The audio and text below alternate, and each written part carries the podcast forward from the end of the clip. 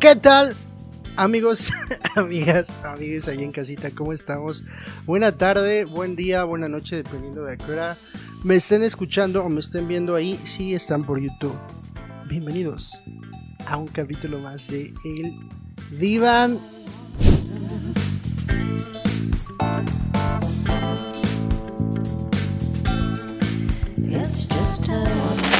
Amiguitos ahí en casita, ¿cómo estamos? ¿Qué tal su tardecita? ¿Qué tal su mañana? ¿Cómo, qué, tal? Miren, hoy vamos a hablar, les estoy hablando un poco más como de confianza, un poquito más, más de cuates. ¿Y, les, ¿y por qué? Pues te voy a decir, pero ¿por qué? Porque vamos a tener un tema que uh, me hubiera gustado tener aquí a otra persona, pero pues no se pudo. Eh, pero este tema es bien, a lo mejor, no, no, creo que sea controversial, no, no, no lo creo controversial, más bien es como, está a la orden del día últimamente, más bien siempre, pero se habla mucho del tema y tú me vas a decir ahí en casita, ya, ya Iván, dime de qué, de qué rayos se trata. Ah, bueno, hoy vamos a hablar de redoble relaciones tóxicas. Vámonos, ¿eh? Aquellas relaciones en las que, mire, todo el mundo hemos tenido, probablemente, seguramente en algún momento de la vida hemos tenido relaciones tóxicas. Y mire que dejan, dejan una huella emocional muy fuerte. Y no porque sean buenas o importantes, simplemente porque a veces el daño emocional es, es muy fuerte y no nos damos cuenta porque muchas de las relaciones, de las cosas de las relaciones tóxicas, de las conductas, de todo eso, eh, nos, nos dañan mucho y las tenemos tan normalizadas que necesitamos aprender a identificar esas banderas rojas, esas red flags que de las que tanto de repente se hablan. Y bueno, este tema es el de hoy, sobre todo porque he visto que en redes sociales, sobre todo, díganme si no, díganme si no, este tema es eh, está al orden del día. Todo el mundo habla de, que si el tóxico, que si la tóxica, que si el tóxico, que si, ¿sabes? Es decir, eh, todo el mundo creo que sabe que, de cierto, eh, conoce las relaciones tóxicas, sabe de repente a qué se tratan, pero entonces uno se podría pensar, bueno, si la mayoría de las personas saben cuáles son esas conductas tóxicas que de repente nos llegan a dañar, ¿por qué las seguimos teniendo? Es que muchas de ellas las tenemos bien romantizadas. Muchas conductas las tenemos bien, no solo normalizadas, es decir, no solo cotidianas, no solo eh, eh, las tenemos como aprendidas, también las tenemos romantizadas. ¿Qué quiere decir? Que pues las tenemos eh, como si fuera algo positivo. Y no, hoy vamos a hablar de eso. Pero ya, ok, vamos a entrar en materia porque pues ya les di como una introducción muy larga y seguramente muchos ahí en casita ya me dejaron de ver o escuchar. Por favor, no quédese, le va a gustar. y quería empezar con la definición de lo tóxico porque Mire, no soy experto, pero muchas veces eh, el, el, el, veneno como que va actuando de a poco, de a poco, de manera gradual hasta matarte, por así decirlo, o las cosas tóxicas, en teoría. Y las relaciones tóxicas también son así, son graduales, es decir, vamos empezando primero con pequeñas conductas como que creeríamos que son normales, por eso hablaba hace ratito de normalizarlas, hasta que de repente estamos en una relación tan tormentosa que no podemos salir de ahí. Y esto es mucho más profundo, va mucho más, más allá de solamente haberte enamorado de la persona y estar tan enamorado, enamorada, enamorada de, de esa persona y que por eso no puedas salir de esa relación porque muchas veces tienen que ver con estructuras mentales, con apegos, con abandono, otras cosas que en algunos otros episodios seguramente podemos llegar a tocar, pero no nos vamos a concentrar en eso, es decir, no nos vamos a concentrar en el por qué nos cuesta trabajito salirnos a veces de las relaciones tóxicas. Si no vamos a hablar de aquellas conductas que son tóxicas y que muchas veces ah, normalizamos. Vamos a poner este, este temita sobre la mesa, ¿vale? Y vamos a empezar. Ok, miren, hay conductas que son que me llama la atención, me llama la atención porque de repente llegan pacientes a, consultorio, porque de repente amigos, amigas me dicen, eh, bueno, me cuentan en general eh, sobre sus relaciones y nos encontramos con ciertas conductas que yo de repente digo, oye, pero ¿Crees que eso, eso creo que eso aporta a tu relación? Mm, eh, y, y muchas veces creen que es algo completamente normal. Vamos a empezar con una que es muy común. Los celos. Los celos, por ahí en casa seguramente algunos de ustedes me van a decir, pero no, es que... Y seguramente o lo han escuchado o lo dicen. Es que si no me cela, no me quiere. Pues no, escúcheme, no. Los celos no son para nada bien. Los celos son distorsiones de la mente, pensamientos irracionales que nos generamos a partir de la idea de la propiedad de algo.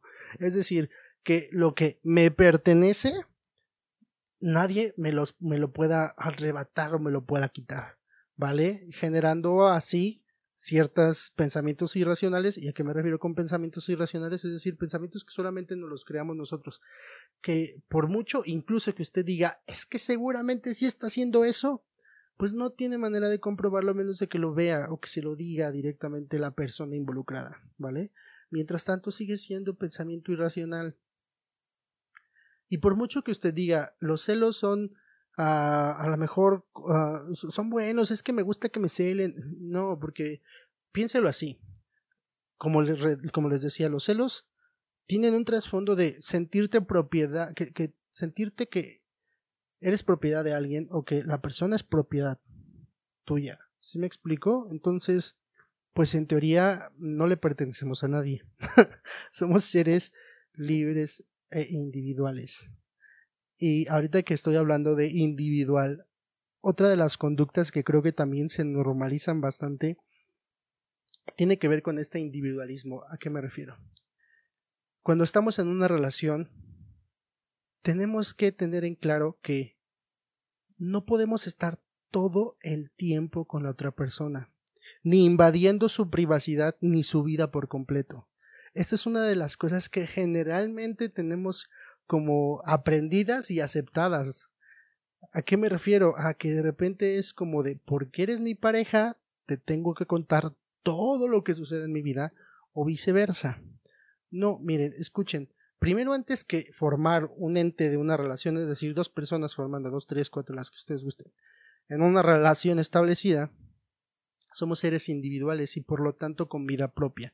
Cada uno tiene sus cosas.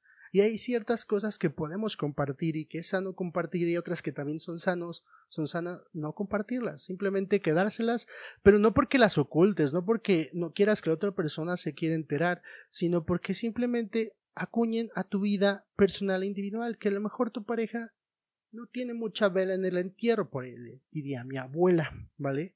Entonces, a veces queremos invadir a la otra persona, queremos que nos cuente todo, queremos estar 24/7 en la vida de la otra persona y no sucede así, ¿vale? Eh, sobre todo hablamos de, por ejemplo, noviazgos en los que de repente solamente hay días en la semana en la que nos podemos ver.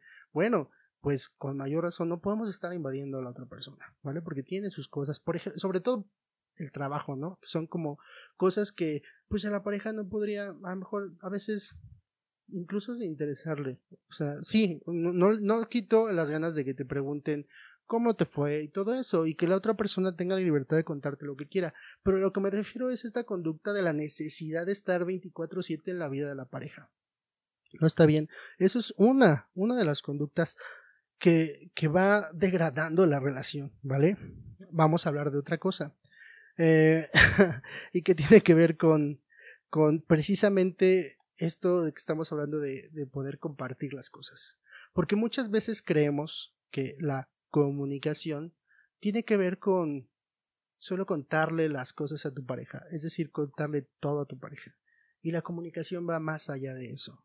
La comunicación tiene que ver con que lo que yo sienta te lo pueda decir, sobre todo si acuña nuestra relación.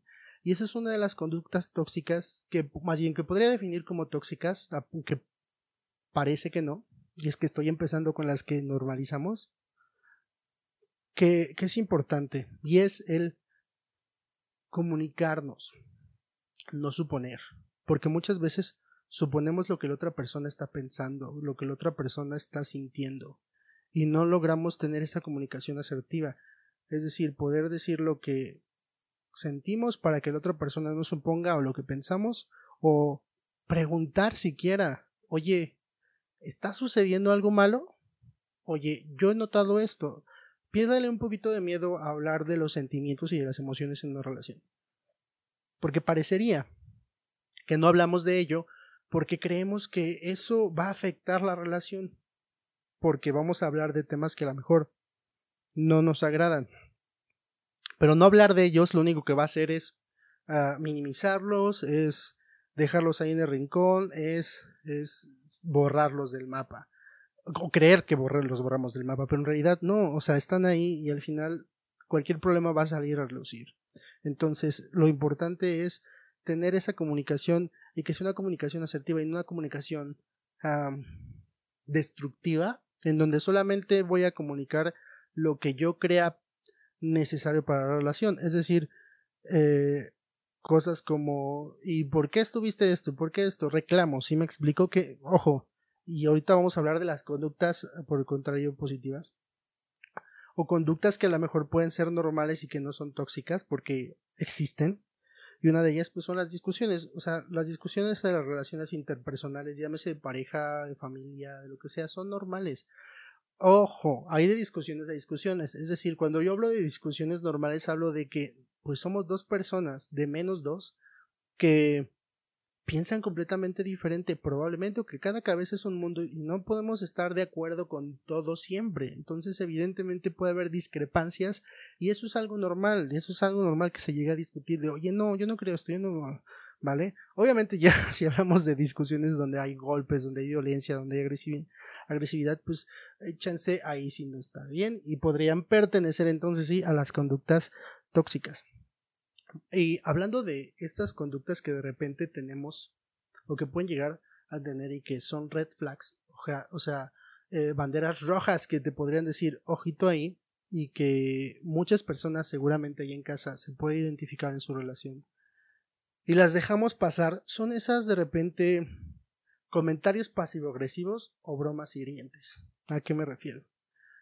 A esos comentarios que de repente llegan a decir, que tu pareja llega a decir sobre de ti, pero que aparentemente son bien intencionados, ya sea por un sentido de broma o ya sea por un sentido de cualquiera, pero que en realidad ah, parecería que fueran para tu bien, pero en realidad vienen como entintados de, de violencia, porque en realidad eso es violencia, ¿vale? Eh, por ejemplo, voy a tomar un ejemplo. Ay, amor, pero mm, si te gusta esa playera porque como que con esa playera me gusta, no te ves tan bien, ¿no? O te ves, o esa playera te hace ver gordito, esa playera te hace ver gordita, ¿sí me explico? Que parecerían como de, ay, qué lindo que me está haciendo ver eso, pero en realidad no. Y eso es, esto es un ejemplo muy mínimo, hay otras mucho más fuertes. Entonces, ojito con ese, e, ese tipo de bromas, y sobre todo cuando son eh, con otra persona Imaginemos una reunión de amigos y que de repente tu pareja te diga, ay, es que sí, es que él o ella, sí, ah, no, sí, es que es bien tonta porque tal, tal, tal, tal, tal. Y tú, ¿qué? Y el otro te puede contestar, ay, amor, es broma. No, ojo, no está bien, no está bien hacerla si tú eres esa persona que de repente cree que estos comentarios están bien. No, ojito, eso es una forma de violencia y hay que trabajarla no está, no está para nada, nada, nada, nada bien. Otra de las cosas que pueden resultar que a lo mejor ya, ya esto, este tipo de cosas ya las puedes en teoría no normalizar y decir, ok, creo que eso no está bien, o que incluso después de terminar la relación te puedes dar cuenta que no estaba bien, son los chantajes emocionales. Y esos estamos bien acostumbrados porque desde niños nos los hacían y los hacíamos. ¿A qué me refiero con chantajes emocionales? Son aquellos en los que uh, chantajeamos a la otra persona de manera emocional. Ah, miren, qué bonita definición, ¿eh? Chantaje emocional, chantajear a la otra persona de manera emocional. No, pues yo, mira, RAE, contrátame. eh, no, estamos hablando de esos chantajes que de repente eh, llegamos a hacer como para conseguir que la otra persona se sienta mal. Eso es un chantaje emocional. Por ejemplo, ay amor, pues es que, o sea, yo sí, yo sí quería ir, o sea, sí me dejaste triste, pero, pero está bien, no hay problema, yo sé que tienes mucho trabajo. Le suena, yo sé que le suena ahí en casita porque, ah, cómo, cómo tenemos esto eh, normalizado, a pesar de que creo que sí, creo que a, diferencia de las otras que acabamos, que mencionamos antes, esta conducta de chantaje emocional la tenemos más identificada como negativa. Sin embargo, la normalizamos porque a veces llegamos a chantajear emocionalmente no solo a la pareja, sino a la mamá, al papá, al hijo, al, o sea, al amigo, a la amiga, al compañero de trabajo, al, al jefe. Eh, los chantajes emocionales en realidad los manejamos constantemente. Hay muchas, muchas veces escuchamos estos chantajes emocionales, ¿no? Por ejemplo, ahorita se me ocurre algo del jefe. Ah, sí, no te vas a poder quedar eh, horas extra. Mm, no, está bien, yo, yo entiendo, tienes, tus, tienes tu, tu vida, pero este, yo creí que estabas como pues, más comprometido, ¿no? Para el trabajo. ¿Sí le suena? Bueno, eso es un chantaje emocional. vale. Ok, ahora, otra de las cosas que creo que, que también eh, están, están ahí y que nos damos cuenta son el que nos condicionen las cosas. Es decir, que de repente para cualquier cosa que tiene que ver con el chantaje emocional, eh, cualquier tipo de cosa que tenga que ver con el amor que yo te doy como pareja, te lo condicione por algo que yo quiero que hagas, no está bien.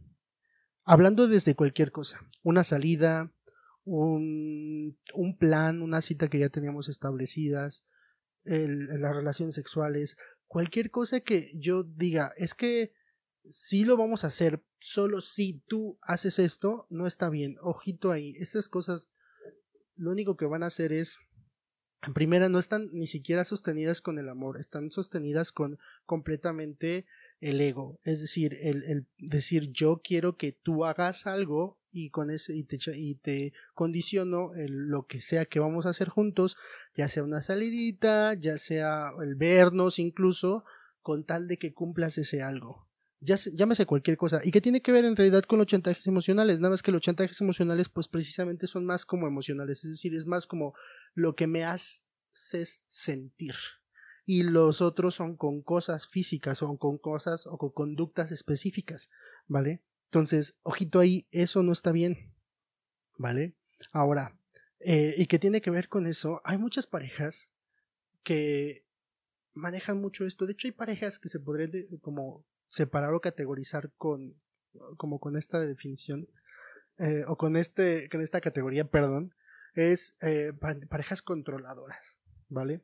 Miren, la personalidad controladora pues existe. De hecho, seguramente en casa nos estarán escuchando muchas personas que se pueden identificar con eso, pero que aplicamos a la relación. Y muchas veces el control pues nos ayuda para ciertas cosas, por ejemplo, en el trabajo, nos, por ejemplo, somos son personas que son muy perfeccionistas, que quieren que todo se haga de la, de la forma en la que quieren, que incluso buscan hacerlo ellos o ellas mismas para que el, la meta se cumpla si e, esto a lo mejor no le suena como negativo porque en el trabajo es algo por el contrario positivo. Pero ¿qué pasa cuando esto se aplica en la relación? Cuando estamos hablando de que somos dos personas de mínimo. Digo porque existen obviamente relaciones poliamorosas y también llegan a ocurrir este tipo de cosas. Es decir, que una persona sea la que controle todo. Y usted podría decir, bueno, sí, pero es que yo prefiero que la otra persona ah, pues escoja dónde ir y todo eso. Y a lo mejor hay ciertas cositas que sean permisibles en este control. O en teoría, por ejemplo, el de, bueno, si tu personalidad, mi personalidad machean y de repente tú eres la persona que decide yo soy la persona que digo, ah, está bien, bueno, mientras no me invalides. Pero, pero cuando existe de verdad una persona controladora en relación, va mucho más, de más allá de solamente escoger el lugar de donde ir. Va en, hoy quiero que te vistas de este color. Hoy, oye, ¿Por qué usas minifalda? No uses minifalda. Mm, eso no está bien, ¿vale? Ah, eh, ¿por qué le das likes a esta persona? Porque, eh, y ese seguramente que, mire, usted, usted lo va a reconocer, ustedes ahí en casita lo van a reconocer, ¿no? Es decir, el, oye amor, como que le das muchos likes a tu amiga, como que le das muchos likes a tu amigo. Oye, como que tienes muchos amigos en Facebook, como que tienes muchas amigas en Facebook, ¿sabes? Es decir, e, el control tóxico va mucho más allá de solamente decidir las cosas en la relación, de a dónde vamos a salir o, o cuál es el plan de hoy, sino tiene que ver con cómo quiero que funcione mi relación. ¿Vale? Y cómo, más bien, y ni siquiera la relación, o sea, ni siquiera estamos hablando de ejercer el control en la relación como tal, es ejercer el control en la otra persona.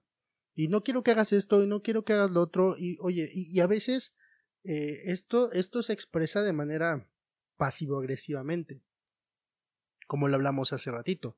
Es decir, a lo mejor no te lo van a decir directo de, oye, no te pongas eso. Ahora que sí, y esa es una gran red flag. Pero a lo mejor a veces solamente son comentarios como de, ay, pero, pues es que, pues es que mejor, mejor no te vistas así, ¿no? O sea, yo no lo veo tan necesario, porque mira, mis amigos son bien morbosos. Si me explico, o sea, no está bien y aparece y aparentemente aunque creamos que nos los está diciendo de bonita forma, no significa que sea bonita las cosas. ¿Sí me explico? Entonces, ojito, ojito, ojito ahí. Y ahorita hablando acerca del control, dije una palabra que tiene que ver con otra conducta tóxica, la invalidación.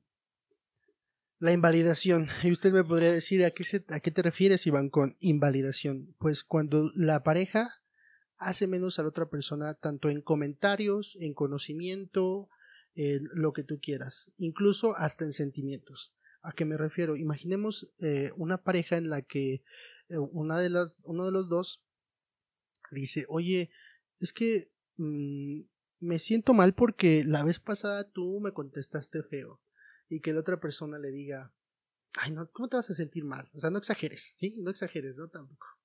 Eso es invalidar, es decir, hacer menos lo que tú puedas sentir, lo que tú puedas opinar o lo que tú puedas conocer. ¿Vale? Sobre todo cuando hablamos de, por ejemplo, dinámicas de pareja en donde una de ellas es una persona más estudiada que la otra y que de repente diga, oye, pues es que tú no sabes, sí, o sea, tú no estudiaste, ojo ahí, eso es un, de verdad, es una gran, gran, gran bandera roja que, un, que la persona te invalide, ¿vale? No, no está bien. Otra de las cosas es que de repente, que tiene que ver con todo, porque al final si se fijan, pues todo tiene que ver con todo. Eh, es, es las exigencias, es decir, que la otra persona te exija cosas para la relación, ¿vale? Y no puedes hacer esto, y sí puedes hacer otro, que tiene que ver con el control, pero hablando de una exigencia en el en yo soy la persona que estoy, que, que, que yo te exijo que hagas las cosas o yo exijo que las cosas sean así. Y tiene que ver con el control y tiene que ver con la falta de comunicación. Es decir, no existe comunicación porque solamente la comunicación es, es eh, unilateral. Nada más va de la persona que exige a la persona que recibe y la otra persona es completamente invalidada. Si se fijan, les repito, todo tiene que ver con todo. Y hablando de esas exigencias, tiene que ver un poco con eh, cuando, cuando las parejas discuten, porque yo les decía, pues hasta cierto punto, pues las discusiones son un poquito como normales, entendibles, por así decirlo. Vamos a suponer, una discusión. Y que la discusión solamente acabe cuando la persona que exige consiga lo suyo, es decir, la otra persona ceda y seguramente les ha pasado, ya sea que sean el, el personaje A o el personaje B, es decir, el que exige o el que, el que tiene que ceder. El que tiene que ceder es aquel que dice, bueno, sí está bien, amor. Ok, con tal de no discutir, lo que tú quieras, y vamos a ese lugar. No está bien porque de alguna manera están invalidando también tu opinión y lo que tú quieres, ¿vale? Recuerden que en una relación las cosas tienen que ser, pues en la medida de lo posible, parejas. Y digo por qué en la medida de lo posible, porque a veces habría que ceder. Y ahorita vamos a hablar de las conductas que pueden ser, más bien, las conductas que, pues en teoría, tienen que ser positivas, que son contrarias a todo esto que hablamos. Como estas, existen muchas, muchas, muchas otras conductas tóxicas. que a lo mejor nos faltarían más programas para poder hablar de todas ellas, pero son, creo yo, más específicas y que tienen que ver con personalidades más específicas de violentadores, de, de controladores, ¿vale? Es decir, son conductas que en teoría sobrepasan lo tóxico. Recordemos que estas, estas conductas tóxicas o estas relaciones tóxicas van envenenando la relación de a poco hasta que la relación es insoportable. Pero hay otras conductas que son completamente erráticas y dañinas e hirientes y violentas que desde el inicio de la relación en realidad son una gran bandera roja. ¿Vale? De esas hablaremos otro día. Ok. Y bueno, me podrían decir ustedes, bueno, Iván, ok, ya me dijiste qué es lo que está mal. Y entonces, si alguna de esas me sonaron como, ok, yo eso lo hacía, entonces, ¿cuáles son las cosas que sí tengo que hacer? Ok, vamos a hablar de cosas más puntuales, de conductas que nos podrían ayudar a tener una buena armonía en la relación, ¿va? Eh, como lo contrario a estas relaciones tóxicas. Los vamos a tomar como en general.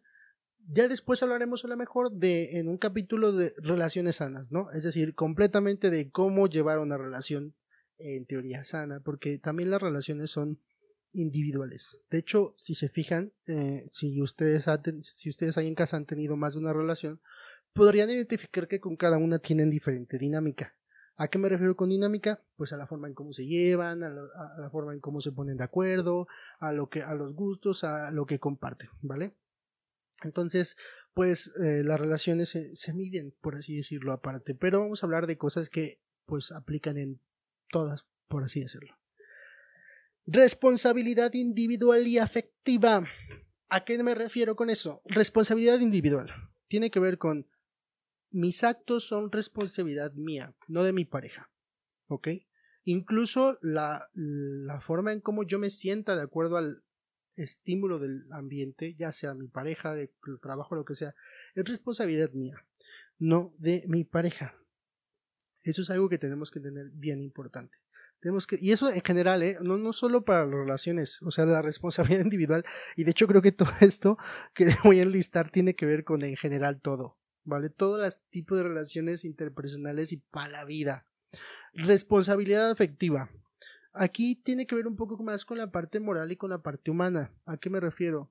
Hay que tener en cuenta que estamos en una relación, que en teoría, pues amamos a la persona que está enfrente de nosotros. Entonces, tenemos que ser un poquito más cuidadosos en cómo hacemos sentir a la otra persona y que lo que nosotros hacemos, pues no dañe emocionalmente al otro.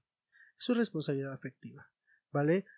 Sí, no te puedes hacer cargo de lo que sienta la otra persona, pero que de menos no seas esta persona, pues mala leche, dirían por ahí, pues que se, que, que, que, afecta al otro, ¿vale? Que de manera consciente está haciéndole daño al otro.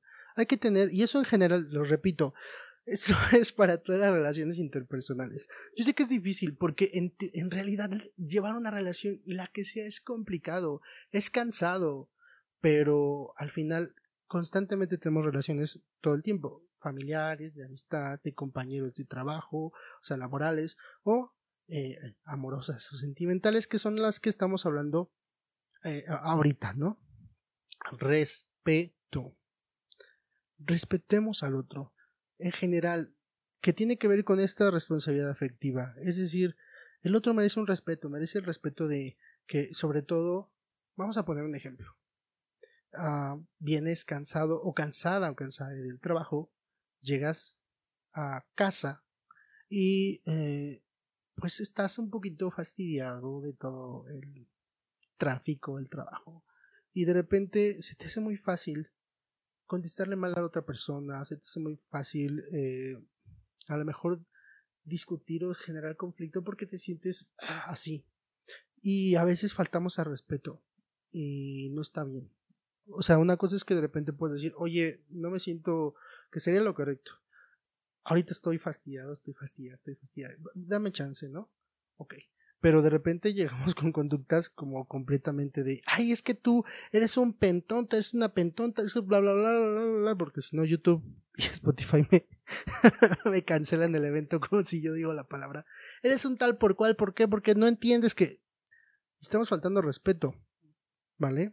No está bien, o sea, la otra persona, como, ¿por qué tiene que estar aguantando que tú te sientas así?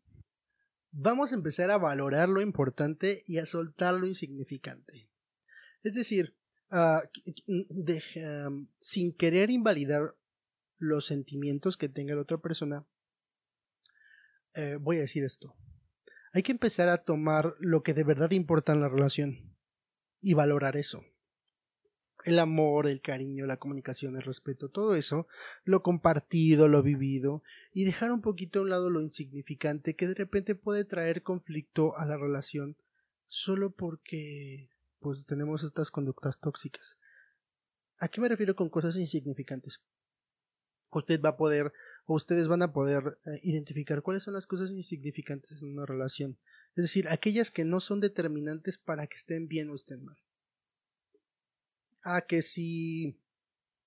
que si no pudieron llevar un regalo a la fiesta juntos.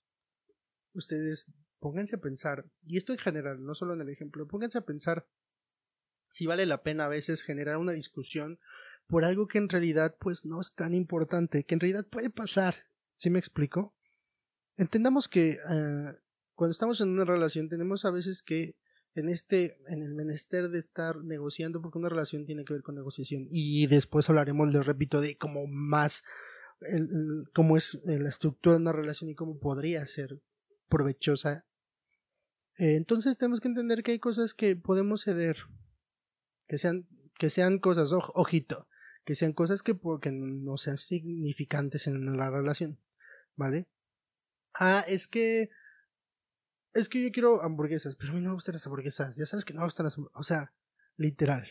¿Vale? Hay cosas en las que se pueden poner de acuerdo y valorar más que están juntos y que están pasando un día juntos. ¿Sí me explico? Ok, esto es súper importante y que creo que no toqué en las conductas tóxicas. No cambiar a la pareja. No puedes cambiar a tu pareja. Entendamos eso. Porque aparte nos a veces, primero, nos enfrascamos en relaciones creyendo que nosotros vamos a poder cambiar aquellas conductas negativas del otro. Ojito, no sucede así. No pasa así. Las, y tampoco, porque he escuchado mucho comentarios como de, es que las personas nunca cambian. No es cierto, eso es una mentira. No, o sea, sí hay un cambio. Constantemente tenemos cambios, gente. Entendamos esto. La vida se trata de movimiento y constantemente vamos cambiando. Y usted póngase a pensar como un pequeño análisis. Ya sabe que de repente les dejamos como este momento reflexivo, porque en teoría este podcast es para eso, para reflexionar, para, para, para analizar los temas. Usted es la misma persona. Ustedes son la misma persona que hace 10 años? Seguramente no porque el ambiente los hizo cambiar, porque el propio ciclo de la vida los hizo cambiar. O sea, por ejemplo, si ahorita yo le preguntamos a un, a un adolescente de 19 años si hace 10 años era el mismo, pues no, porque tenía 9 años. Los gustos cambiaron. Incluso a veces cambiamos los gustos de por la ropa, por la música, por, por, por el alimento. Entonces, sí, Sí, personitas ahí en casita. Sí, amiguitos, sí cambiamos. La gente cambia. Pero ahora, vamos a hablar acerca de las cosas que en realidad la gente dice no cambiamos, que son estas cosas negativas o que de repente sean determinantes en cuanto a la personalidad. Pueden cambiar, sí pueden cambiar, pero solamente cuando las trabajas.